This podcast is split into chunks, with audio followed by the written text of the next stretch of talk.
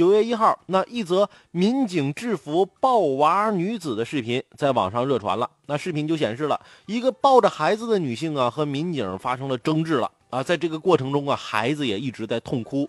期间呢，这名女子用手啊就推搡了民警，那民警就把这女子啊半摔在地上，把她给制服了。但这女子怀中的孩子，啊那也是直接摔在地上。视频中啊。这一名警察一个抱摔，把女子摔倒在地，而女子抱着的幼儿啊，也从女子的怀中甩出，重重的摔在水泥地上。这段视频播放后啊，引发了广大网友的热议。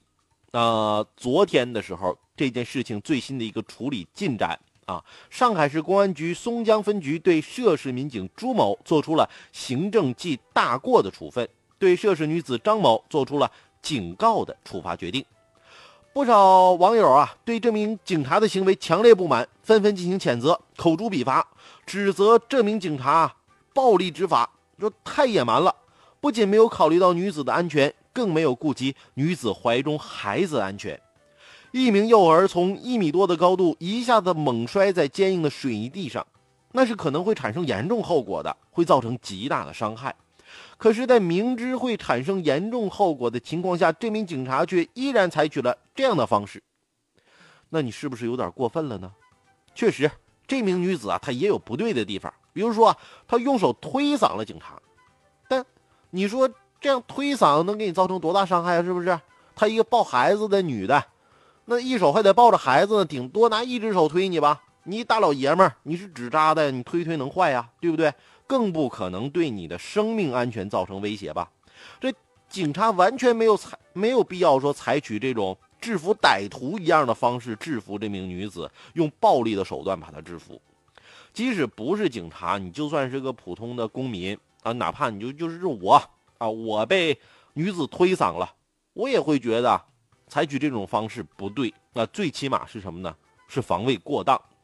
所幸的是啊，在这起事件中呢，孩子并没有大碍。那如果孩子有三长两短，那这位警察应该承担相应的法律责任，那就更重了，对不对？呃，但即使说没有造成严重的后果，但至少在某个方面造成了严重的后果啊。大家不光是冲着你说话呀，是冲着你的身份说话呀。你是什么？你是警察呀，你穿着警服呢，大家都会说。这中国的警察现在怎么了？这这是暴力执法，对不对？那你是否给警察的队伍抹黑了呢？对不对？诚然，啊，警察在执法过程中会遇到各种各样的人，碰到各种各样的情况。